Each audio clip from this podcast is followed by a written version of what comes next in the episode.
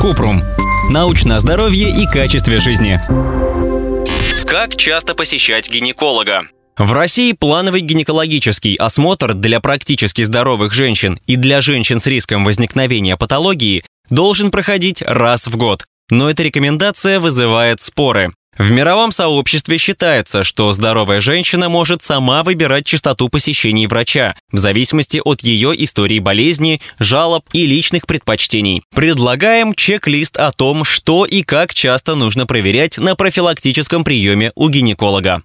Скрининг рака шейки матки. С 21 года женщины должны один раз в три года проходить ПАП-тест или жидкостную цитологию. С 30 до 65 лет женщины должны делать эти тесты раз в три года или сдавать анализ на вирус папилломы человека. ВПЧ высокого онкогенного риска каждые 5 лет. Можно использовать комбинацию анализа на ВПЧ с ПАП-тестом или жидкостной цитологией раз в 5 лет.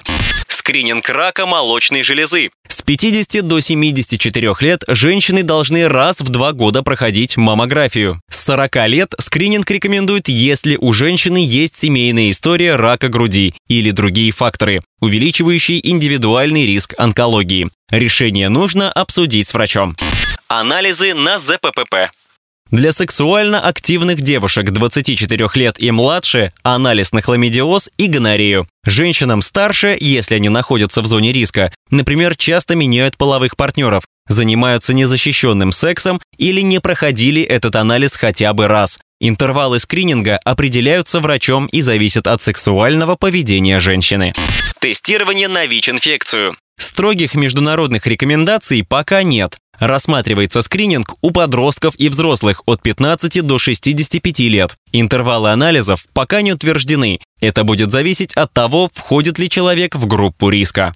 Осмотр женщин на гинекологическом кресле. Международные рекомендации ничего не говорят. Считается, что пока мало данных, чтобы оценить недостатки и преимущества этой процедуры для здоровых женщин. По российским рекомендациям это нужно делать раз в год.